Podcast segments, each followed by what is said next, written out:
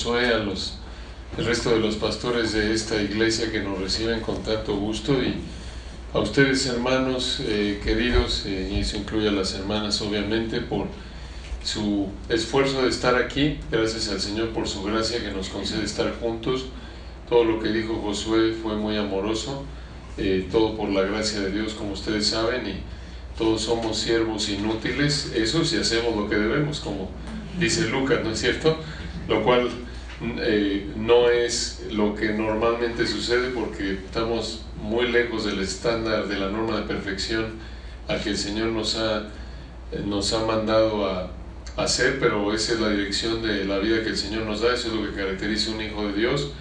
Y estamos muy contentos y de nuevo honrados por esta bendición de abrir la palabra de Dios. Y vamos a continuar eh, hablando de hermenéutica, de interpretación Vamos a ver si el Señor permite varios temas en las horas que tenemos. Tenemos planeado cubrir algo de historia de la hermenéutica, esto es historia de la interpretación. En segundo lugar, errores comunes eh, de la interpretación y en tercer lugar, la función del Espíritu Santo en la interpretación bíblica. Ese es el plan, si el Señor quiere. Les sugerimos apunten ahí preguntas, dudas, quejas que tengan porque el plan es que en estas primeras dos horas vamos a cubrir lo más que podamos sin preguntas y en las últimas dos horas eh, vamos ahí a tener algo más de interacción, ¿ok? Eh, y eh, vamos entonces a empezar hablando de hermenéutica, quizás es algo de repaso por lo que ya vieron ustedes en lo que estudiaron, por ejemplo, hace un momento con nuestro hermano hablando de interpretación de diferentes tipos de literatura en la Biblia. La palabra hermenéutica, para comenzar, viene de la palabra griega hermeneuo, germeneuo, y significa ayudar a alguien a entender un tema o asunto al hacerlo claro. También se puede definir de la siguiente manera. Ayudar a alguien a entender un tema o asunto al hacerlo claro, también puede decirse que la hermenéutica es explicar, interpretar.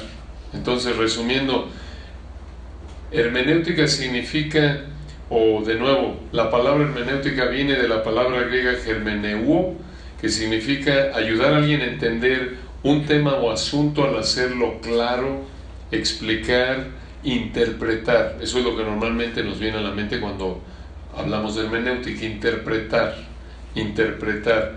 Esto de acuerdo con un léxico, un diccionario griego.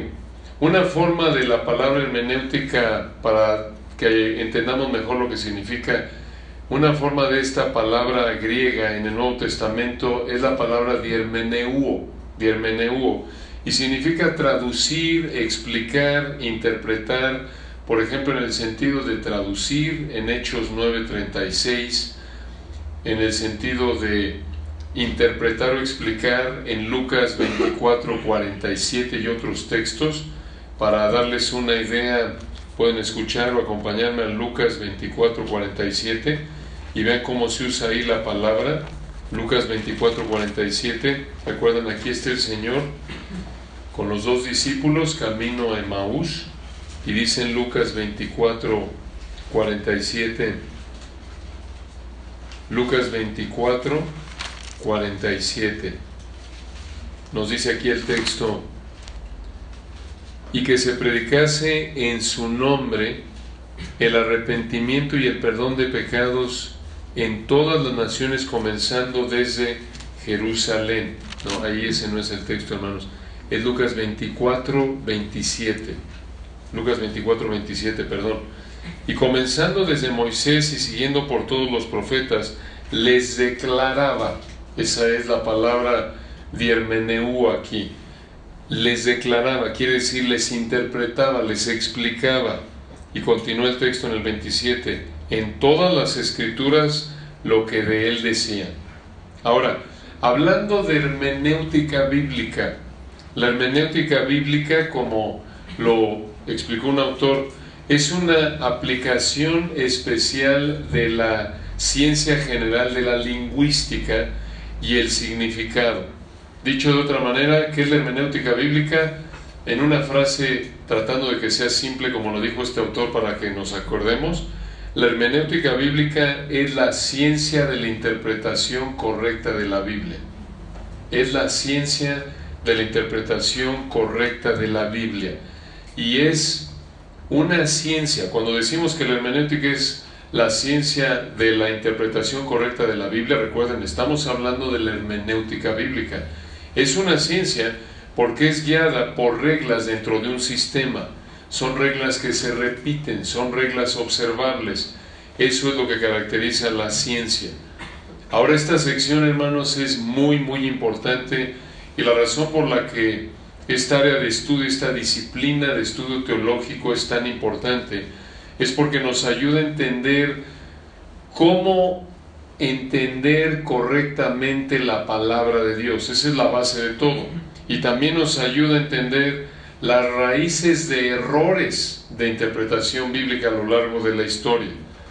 Y entender esto nos puede ayudar a evitar el malinterpretar la palabra de Dios. Ahora, yendo hacia atrás en la historia, la historia, la teología histórica es la disciplina teológica que se concentra en estudiar cómo fue entendiendo la iglesia cristiana la palabra de Dios. Y la historia de la iglesia se puede dividir en cuatro partes. Número uno, la primera iglesia, como que prácticamente va desde la época de Cristo y los apóstoles, digamos Pentecostés, que es cuando nace la iglesia en Hechos 2, hasta alrededor del 500 después de Cristo. Esa es la época de la primera iglesia. Después viene la Edad Media, los siguientes aproximadamente mil años, como de 500 hasta el 1500 después de Cristo. Después viene la época de la Reforma, alrededor del 1500 ahí en adelante, y luego llegamos a la época actual, prácticamente la época contemporánea.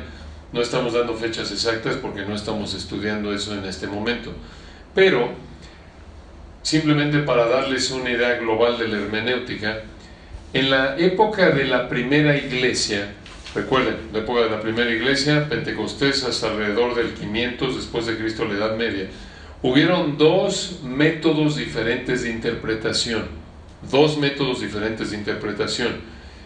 Uno fue enseñado por lo que se llamaba la escuela, que simplemente quiere decir lo que enseñaba, o este método de interpretación. Uno fue la escuela de Alejandría, y no es porque lo inventó Alejandra, no. Vamos a explicar por qué se llamaba Alejandría. Uno fue lo que se conoció, se conoce históricamente como la escuela de Alejandría, y otro la escuela de Siria. La escuela de Alejandría, la escuela de Siria. Ahora dirá uno, de ustedes, ¿esto de qué me ayuda a mí para mi estudio personal, para entender la palabra, para aplicarla, para ayudar a otros a entenderla, a lo mejor al dar un estudio a niños o a jóvenes o a la iglesia? ¿Cómo te ayuda? Te ayuda a saber cómo es que la gente, la iglesia, entendió cómo debía entenderse la Biblia y donde estuvieron en lo correcto, imitar su ejemplo y donde estuvieron incorrectos, evitar lo que hicieron.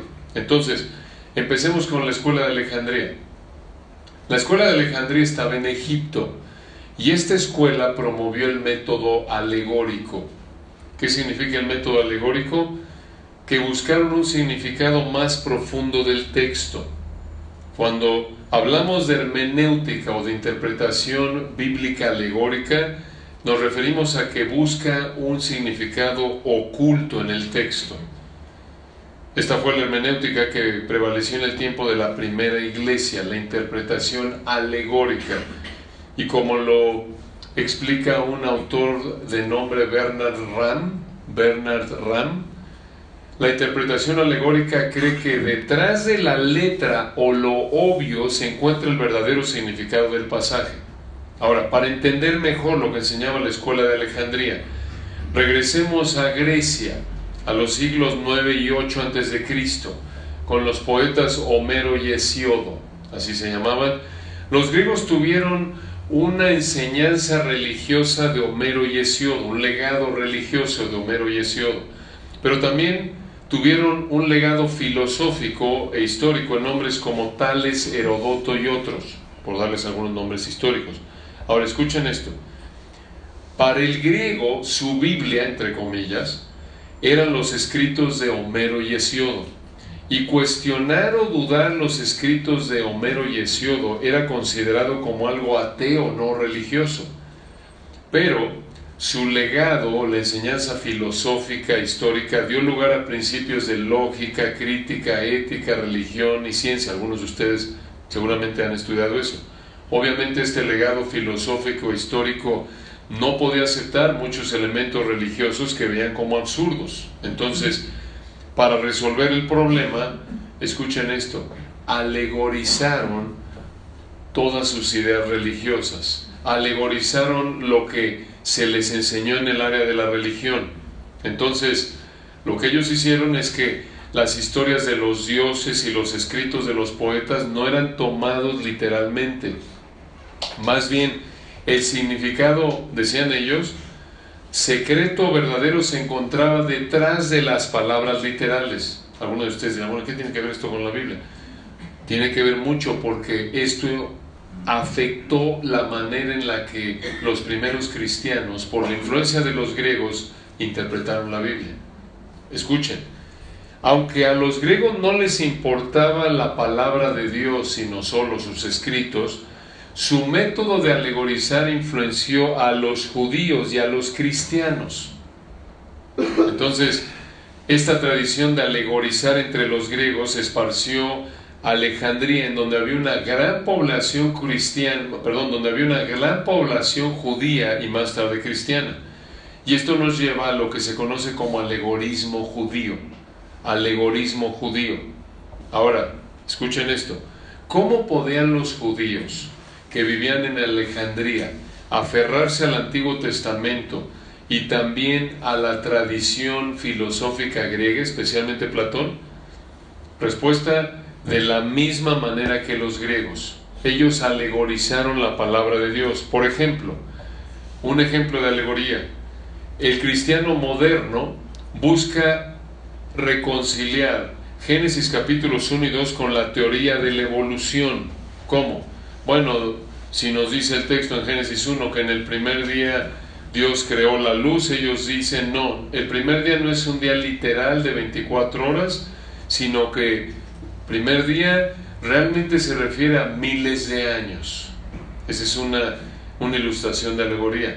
Pero la Biblia nos dice, no, que Dios realmente creó el universo en seis días literales de 24 horas, por el uso de la palabra hebrea que se traduce día, primer día, segundo día, siempre que va acompañada de un adjetivo numérico como primero o segundo, se refiere a un día de 24 horas y lo confirma Éxodo 20, ¿recuerdan? Éxodo 20 allá por el 4 al 6, cuando Dios a Israel, bajo la época de la ley, les dio el mandato a guardar el día de reposo, les dijo, seis días trabajarás, más en el séptimo no vas a trabajar, vas a descansar porque en seis días creó Dios los cielos y la tierra, ¿recuerdan? Mostrando que Dios creó el universo en seis días literales de 24 horas. Ahora, esto, regresando a esa época, esto fue lo que hicieron hombres como Aristóbulo. Aristóbulo, por ejemplo, Aristóbulo fue un hombre que vivió allá por el 160 antes de Cristo. Recuerden, todavía no ha llegado el Señor, en la época de Aristóbulo, obviamente, no ha nacido la iglesia cristiana, claro. Todavía no está, no vivió Aristóbulo en la época de la iglesia. Aristóbulo, allá por el 160 antes de Cristo, dijo, por ejemplo, que a través del método alegórico, la enseñanza de la filosofía griega podía ser encontrada en Moisés y los profetas. Fíjense nada más. ¿Cómo que Moisés, cómo que podías encontrar la filosofía griega en Moisés y los profetas. Porque de nuevo, la alegoría, recuerden, busca significado oculto atrás de entender las palabras de manera literal. Eh, alegoría de nuevo es como decir, hermanos, voy a tomar un trago de agua. Y el que alegó, digamos, que, que escribiera esto, o si alguien lo entiende de manera alegórica, yo digo, voy a tomar un trago de agua. Y el que alegoriza dice, ah, eso quiere decir que va a refrescar su alma. ¿Se dan cuenta? Sí, se oye muy espiritual, se oye muy intelectual. Pero no, nada más voy, voy a tomar un agua, ¿no? O si te escribe tu esposa y te dice, oye, por favor, mi amor, cuando vengas de regreso pasa ya a la panadería y me compras un poquito de pan, ¿no? Y el que alegoriza dice, hombre, lo que quiere decir es que le lleve algo de valor. Quiere mi esposa que le vaya a comprar un vestido. ¿Te das cuenta? ¿Viste de dónde se inventó eso? Pero eso es lo que hace la alegoría. Y desgraciadamente con esto se dan una esto se ve en púlpitos hoy día que leen el texto y dicen algo que no enseña el texto, lo alegoriza. Buscan significados ocultos que no están en leer de manera natural, de entender de manera natural, literal, el significado de las palabras. Eso hace la alegoría. También, avanzando un poco en el tiempo, allá por el 20 antes de Cristo al 54 después de Cristo, vivió un hombre llamado Filón, así como filete, Filón. Filón fue un alegorista judío muy famoso. Filón pensaba que el sentido literal, decía él, escuchen esto, el sentido literal era el cuerpo de las escrituras y el sentido alegórico era el alma de las escrituras. Y Filón también creía que el método literal mostraba un nivel de entendimiento, pero el método alegórico mostraba un nivel maduro. Entonces, por eso esto llega a verse aún, esta manera de pensar inclusive se ve en la actualidad. Cuando lees el texto y dice, Jesús subió a Jerusalén, quiero, Jesús se levantó. Y alguien dice, bueno, pues se levantó, ¿qué quiere decir eso? Pues lo que dice el texto, se levantó, pero el maduro, de acuerdo con Filón, el espiritual diría, no, eso quiere decir que levantó su espíritu y tuvo comunión con el Padre. Digo, estoy inventando, ¿eh? para ilustrar esto. Y no, no es así. Si el texto lo dice, lo tenemos que entender, vamos a explicar de manera natural, literal. Ahora, esta manera de pensar, recuerden, estamos hablando de alegorismo judío. El alegorismo judío influenció mucho a la escuela de Alejandría. Ahora, Clemente de Alejandría fue el líder de esta escuela o de esta enseñanza, de esta manera de pensar que llamamos la escuela de Alejandría. Clemente de Alejandría fue el líder de esta escuela del 190 al 203 después de Cristo. 190 al 203. Y Clemente de Alejandría fue un pensador cristiano que fue muy influyente y él murió alrededor del 215 después de Cristo. Ahora, fue él quien eh, promovió el método alegórico, Clemente de Alejandría, y él fue un hombre muy influyente eh, y a partir de Clemente de Alejandría surgió la idea de que habían dos niveles de cristianos. Él fue influenciado por una manera de pensar llamada el gnosticismo. Seguramente lo han oído, pero no nos vamos a meter mucho ahí para que no nos mareemos tanto aquí con todo esto, todas estas eh, enseñanzas. Pero eh, lo que sucedió es que Clemente de Alejandría dio lugar, a partir de él surgió la idea de que había dos niveles de cristianos. Los simples, decían, un nivel de cristianos son los simples, los que no pueden entender los misterios de las escrituras y los espirituales sí. ¿Se acuerdan como Filón? Algo parecido. Y esta idea de un significado misterioso de las escrituras fue desarrollada por alguien que vino después de Clemente y se llamó Orígenes. Orígenes. Orígenes pensaba que cuando la Biblia habla de verdades clave, todo creyente la puede entender. Él dijo que la Biblia se escribió con palabras simples que cualquiera puede entender, pero Orígenes también creyó que la Biblia contenía muchos misterios. Y estos misterios, decía Orígenes, son verdades que están escondidas debajo de sus palabras. Y entonces esta manera de pensar nos ayuda a entender por qué Orígenes creyó en que debías interpretar la Biblia de manera alegórica. Y otra vez, misma idea que Filón, observen cómo Filón, recuerden, Filón era judío, muy bien, y esta manera de pensar de alegorismo judío afectó a los a personas como Orígenes, Clemente de Alejandría, en el caso de Orígenes pensó que los creyentes maduros y dotados por el Espíritu en ciertas áreas podían acercarse a entender estas verdades, pero no podían entenderlas de manera total. Entonces, Orígenes desarrolló todo un sistema y, eh, y, y pensaba que, de nuevo, para que, para que pudieras entender el significado, habían tres niveles de significado. Tres niveles. Escuchen esto, eh, se oye muy espiritual, pero la Biblia no enseña nada de esto. Orígenes dijo que estos tres niveles correspondían con las tres partes del ser humano. Él decía, bueno, el ser humano está constituido, él decía alma, cuerpo y espíritu. Así también entiendes la Biblia en el nivel 1, que es el sentido común histórico, los simples. En el nivel 2, ven más que el nivel 1 los que van progresando espiritualmente. Y en el nivel 3 ven las profundidades, los que son espiritualmente maduros. Entonces, así es como Orígenes pensaba que se entendía la escritura. Habían tres niveles de significado en la escritura y estos tres niveles correspondían con las tres partes del ser humano que decía son el cuerpo, el alma y el espíritu.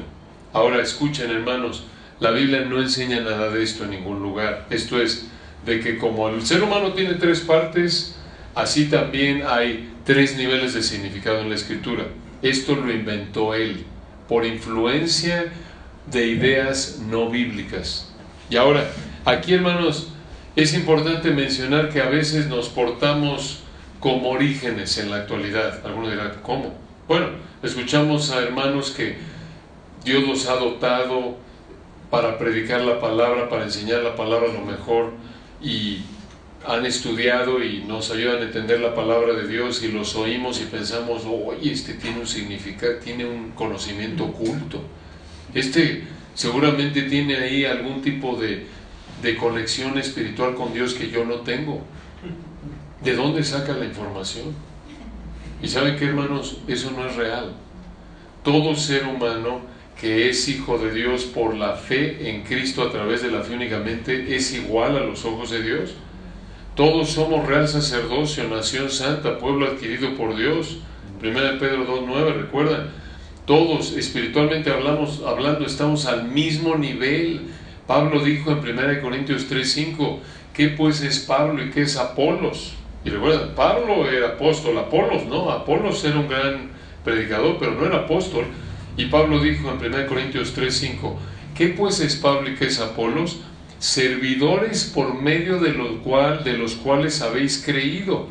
Y eso según lo que cada uno concedió el Señor. Entonces, Pablo se colocó correctamente, como lo enseña en otras partes de la escritura, al mismo nivel que Apolos, porque a los ojos de Dios no eran más que servidores.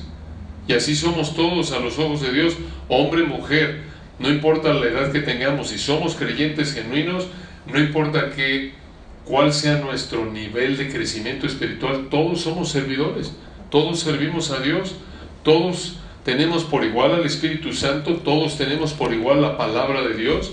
Entonces, ¿cómo es posible que algunos conozcan mejor la escritura que otros? No es que tienen algún tipo de biblioteca secreta. No, no es que de alguna manera el Espíritu de Dios les revela cosas que otros no. No, no, no, no. El Espíritu de Dios es el mismo y la palabra es la misma, hablando de un creyente genuino.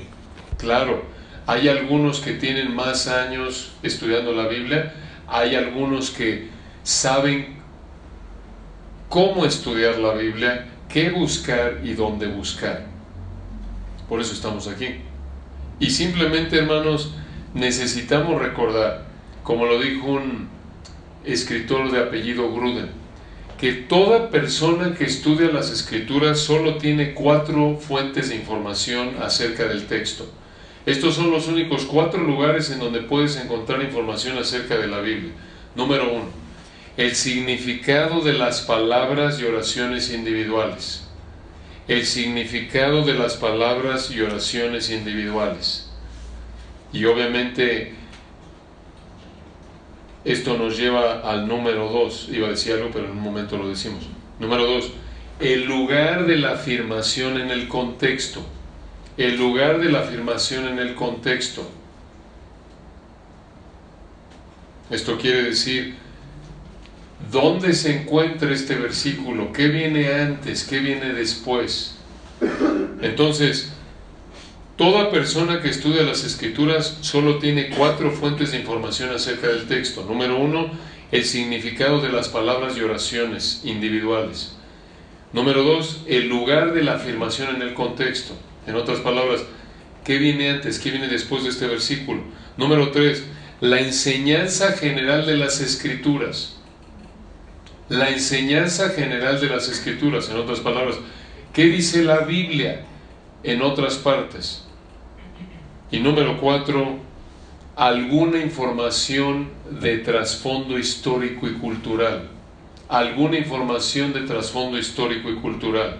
Entonces, cualquier persona que estudie las escrituras solo puede encontrar información acerca del texto en cuatro lugares. Uno, el significado de las palabras y oraciones individuales. Dos, el lugar de la afirmación ahí en el contexto.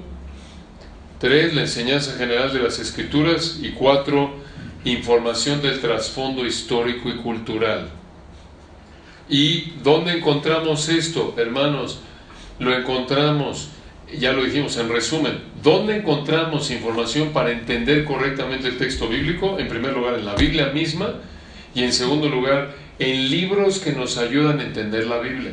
Porque recuerden, la Biblia fue escrita hace miles de años atrás, de hecho se acabó de escribir hace unos dos mil años atrás, y se escribió en un lapso de unos 1500 años, en una época y en una sociedad muy diferente a la nuestra. Y para entender correctamente la Biblia necesitamos libros, obvio. En primer lugar y sobre cualquier otra cosa está el ministerio de iluminación del Espíritu Santo. El Espíritu Santo nos da la capacidad de entender su palabra. Abre mis ojos y miraré las maravillas de, su de tu ley. Salmo 119, ¿recuerdan? En primer lugar, pero el Espíritu Santo nos hace entender correctamente la palabra de Dios a través del estudio de la palabra de Dios. Nos encantaría que fuera así una especie de, de ministerio automático en donde la pones abajo de tu cabeza y de inmediato ya la entiendes. No, no, por eso Pablo le dijo a Timoteo, procura con diligencia presentarte a Dios aprobado. Y aún Pablo estudiaba la escritura eh, eh, y está en 2 Timoteo 4, recuerdan, y le pide a Timoteo que le traiga los libros. ¿Para qué? Para ponerlos debajo de su cabeza y estar cómodo en la prisión. Obviamente no, para estudiar. Y lo vemos igual desde el Antiguo Testamento, en la época de la ley diciéndole, por ejemplo, Dios a Josué, nunca se apartará de tu boca este libro de la ley, la ley ahí se refiere a los primeros cinco libros de la Biblia, Josué 1.8. Deuteronomio 6, allá por el 6 al 9, los padres tenían que enseñar a los israelitas bajo el antiguo pacto hablar de la palabra de Dios, de la ley, era lo que tenían en ese entonces, los primeros cinco libros de la Biblia. Cuando se levantaran, cuando anduvieran por el camino al acostarse, ¿recuerdan? Están enseñando, enseñando, enseñando. Un rey, Deuteronomio 17, recuerdan, el rey bajo el antiguo pacto tenía que copiar la ley, que son de nuevo Génesis, Éxodo, Levítico, Números, Deuteronomio, los primeros cinco libros de la Biblia, eso es la ley, ahí en Deuteronomio 17, Josué 1.8. Tenía que copiar a mano y leer y leer todos los días de su vida para que aprendiera a temer a Dios y mantenerse humilde y fuera obediente, ¿recuerdan? Entonces, ese estudio, estudio, Esdras, recuerdan en Esdras 7, 10, Esdras se había preparado su corazón para inquirir la ley, otra vez en ese entonces el Pentateuco, la ley de Jehová, para eh, cumplirla, para enseñarla, para aplicarla, para, para cumplirla. Ahí nos dice en Esdras 7:10, porque Esdras había preparado su corazón para inquirir la ley de Jehová y para cumplirla y para enseñarla para enseñar sus estatutos. Entonces, sí, el Espíritu Santo nos da entendimiento a través de estudiar las escrituras, a través de estudiar las escrituras. Y para entender correctamente las escrituras, usamos libros que nos ayudan a entender cómo quiso el Espíritu Santo que las personas a las que les escribió inicialmente alguna parte de la Biblia la entendieran. Hay un significado, hermanos, en la palabra de Dios y ese es el significado que el autor original quiso que tuviera. Así como cuando mandamos hoy de un mensaje de texto o un correo electrónico, si yo Si alguien te escribe, oye, por favor, ora por mí porque mañana tengo una entrevista de trabajo. ¿Qué quiso decir? Lo que te dijo. ¿No es cierto? No hay significado oculto. ¿Qué me querrá decir? Entrevista de trabajo. Me está diciendo alegorizo. Quiere decir que va a hablar con su esposa porque tiene problemas. No, nada más ora por él porque tiene una entrevista de trabajo. ¿Se dan cuenta? Ahora lo entendemos. Lo entendemos porque hay un, hay un propósito, una intención. Y lo mismo en esa situación no es difícil, pero hay otros aspectos de la cultura que no entenderíamos a menos de que alguien nos lo explicara o tuviéramos nuestra manera de pensar mexicana del siglo XXI. ¿No es cierto?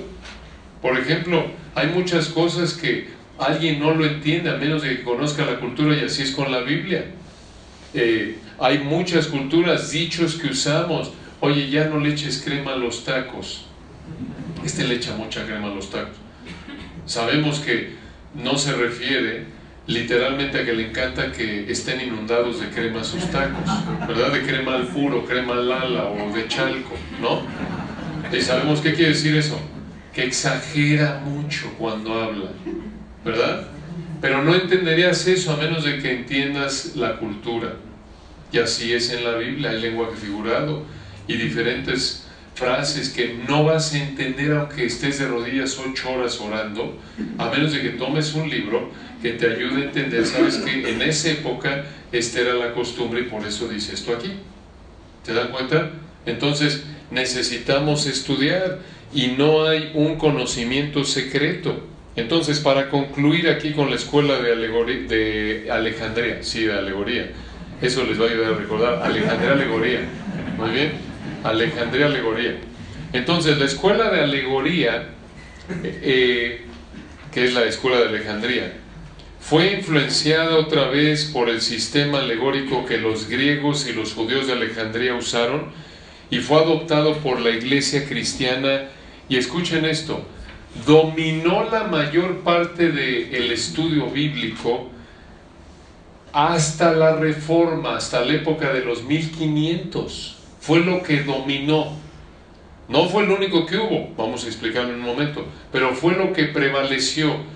La hermenéutica alegórica, el interpretar la Biblia de manera alegórica. Muy bien. Entonces, eh, y ahora hermanos, una advertencia aquí, y ya lo pueden ver ustedes, pero simplemente para remarcarlo. Cuando la Biblia es tratada de manera alegórica, como alguien dijo, se convierte en plastilina en las manos del que la estudia. Es como plastilina. ¿Qué haces con la plastilina? Lo que quieres. ¿Quieres con la plastilina hacer una forma de un carrito? Adelante, hazlo. ¿Quieres con la plastilina hacer un libro? Hazlo. Eso es lo que sucede con la Biblia.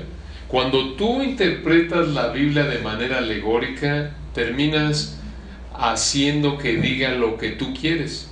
Por ejemplo, Clemente de Alejandría, ya hablamos de él, Don Clemente, y no es Clemente Jacques como la salsa, este es Clemente de Alejandría, este es otro. A lo mejor son parientes lejanos. No, no es Clemente de Alejandría, escuchen esto, encontró cinco significados posibles en un pasaje de la Escritura. Imagínate. Piénsenlo, esto es, esto es irracional inclusive. De nuevo, si tú le pides a tu esposa, y mi amor, ¿podríamos comer milanesas hoy? ¿Qué le quieres decir? Que si comen milanesas hoy, ¿no es cierto? No es que ella es la pobre, tiene que empezar a ver, hay cinco posibilidades, ¿qué quiso decir? Milanesas, ese es uno, es la más posible. O quiere empanadas, ese es otro. O quiere a lo mejor eh, verdolagas, ese es otro, porque rima verdolagas con milanesas. O a lo mejor quiere plátanos machos, porque bueno, también se fríen igual que las milanesas. O milanesas, ¿qué querrá decir milanesas? A lo mejor quiere enchiladas, porque también rima con milanesas. Te volverías loco, ¿no es cierto? Y así es, no puedes hacer eso, no es así.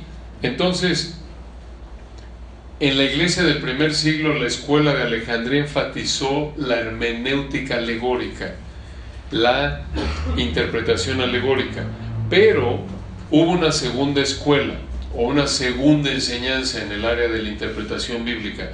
Y esa fue la escuela de Antioquía en Siria. Antioquía era una ciudad y estaba en Siria. Antioquía de Siria. Antioquía, la escuela de Antioquía en Siria, insistió en que el significado de la Biblia era su significado histórico y gramatical. Histórico y gramatical. ¿Qué quiere decir esto? Que la Biblia se, vamos a decirlo así, su significado debe entenderse de manera literal, histórica, gramatical. Literal, histórica, gramatical. Y que por cierto, hermanos, esa es la manera en la que afirmamos que se debe entender la Biblia. Cuando hablamos de que la Biblia, como lo enseñó la escuela de Antioquía en Siria, debía entenderse de manera literal, histórico, gramatical, resumiendo y de manera general. Hablamos de que cuando tú entiendes la Biblia la tienes que entender como entiendes cualquier documento escrito, siguiendo las leyes universales de interpretación de un documento escrito. ¿Por qué decimos esto? Porque cualquier documento escrito se interpreta de manera literal, quiere decir en el sentido normal de las palabras, como lo entendería una persona común y corriente en el momento en el que se escribió ese documento, literal. Histórico quiere decir en el momento histórico, esto es, manteniendo en mente cómo lo habría entendido la persona cuando lo escribió, en ese momento histórico específico. Literal, histórico y gramatical quiere decir entendiendo la relación entre las palabras, el significado de las palabras y la relación entre las palabras como lo entendió el autor. Eso es el método de interpretación literal, histórico, gramatical. Dices, oye, se oye muy sofisticado. ¿Sabes qué? A lo mejor se oye sofisticado, pero así es como entiendes tu diario cuando de nuevo te llega un texto, un mensaje por WhatsApp, o cuando tú lees las noticias, estás entendiendo lo que estás leyendo por el método literal histórico gramatical. Literal, ¿por qué? Porque si te dice alguien, oye, nos vemos a las, empezaron a las 8 de la mañana, ¿no? Qué tempraneros, ¿eh? Muy bien, hermanos. Felicidades, muy bien. Bueno, cuando te dicen, nos vemos aquí a las 8 de la mañana, ¿qué quiere decir eso? 8 de la mañana. No es bueno 8 de la mañana, ¿qué querrá decir? Se me hace que es a las 6 de la tarde, a las 18 horas. Porque si le sumo un 1 ahí, le pongo un 1. Eso es literal, normal, natural. Te veo a las 8 de la mañana. Si alguien te mandó un texto o hace unos días algunos de ustedes se mandaron algún texto, algún correo, oye, nos vemos a las 8 el, el, el miércoles. Eh, perdón, es martes hoy. Literal, hermanos, es martes. Entonces, nos vemos a las 8 el martes. Perfecto. Literal, a las 8 el martes. Y no te tienen que decir que martes, porque históricamente, en el momento en el que te lo dijeron, en la situación histórica en la que te lo dijeron, sabes que se referían a este tiempo de enseñanza del martes, el día de hoy, ¿no es cierto? Y gramaticalmente no hay que buscarle, entiendes que cuando te dicen a las 8 de la mañana el martes es, la hora es a las 8, el lugar es, eh, el día es el martes y sabes dónde. ¿Entiendes a qué se refiere? ¿Se dan cuenta? Así es como entendió la Biblia la escuela de Antioquía de Siria. Y, de nuevo, esto es, este es muy, muy importante. Eh, si tú no afirmas la interpretación literal, histórico, gramatical de la Biblia, tu imaginación va a ser lo que determina lo que significa la Biblia. La Biblia se va a convertir en plastilina en tus manos, como dijimos hace un momento. ¿Y sabes cuál va a ser el límite de tus interpretaciones? tu imaginación, lo que a ti se te ocurra. Y tristemente esto llega a pasar, hermanos, a veces muchos de nosotros lo hemos hecho por ignorancia, tristemente, y otros tristemente charlatanes que siempre han existido cuando enseñan o predican la Biblia. Algunos de nuevo de manera ingenua porque es lo que aprendiste y crees que así se hace. Y otros de manera deliberada que obviamente están pecando de manera deliberada al tratar así la palabra de Dios lo que hacen es que no la entienden de manera literal, histórico-gramatical, la tuercen y por eso oyes a algunos hablar y dices, oye, ¿de dónde sacó eso? Qué bárbaro, qué profundo. Te impresiona. Y te impresiona porque no está en el texto, no está, lo inventó. ¿Se dan cuenta? Eso es trágico. Y esta postura es la que afirmamos, de lo contrario, hermanos, vamos a torcer las escrituras. La palabra de Dios tiene un significado, tiene muchas aplicaciones, sí, pero tiene un significado. Recuerden, Dios es una persona y es la persona más inteligente del universo. Obviamente su entendimiento no hay quien lo alcance, como dice la Biblia. Es perfectamente sabio es perfectamente lógico, ordenado, y cuando Él escribió su palabra usando a seres humanos hechos a su imagen y semejanza, guiados por el Espíritu, Él quiso decir una cosa. Así de simple. Así como, y otra vez como ilustración, como seres humanos creados a su imagen y semejanza, nosotros también cuando escribimos algo, normalmente quieres decir una cosa, ¿no es cierto? Esa es la intención del autor. Eso es lo que buscamos cuando estamos estudiando la palabra de Dios, la intención del autor. Ahora, aquí nos quedamos en los primeros 500 años de la iglesia y ya llegando a la reforma, vamos a ver qué pasó en la reforma en un momento. Vamos a tomarnos un descansito de unos 10 minutos para que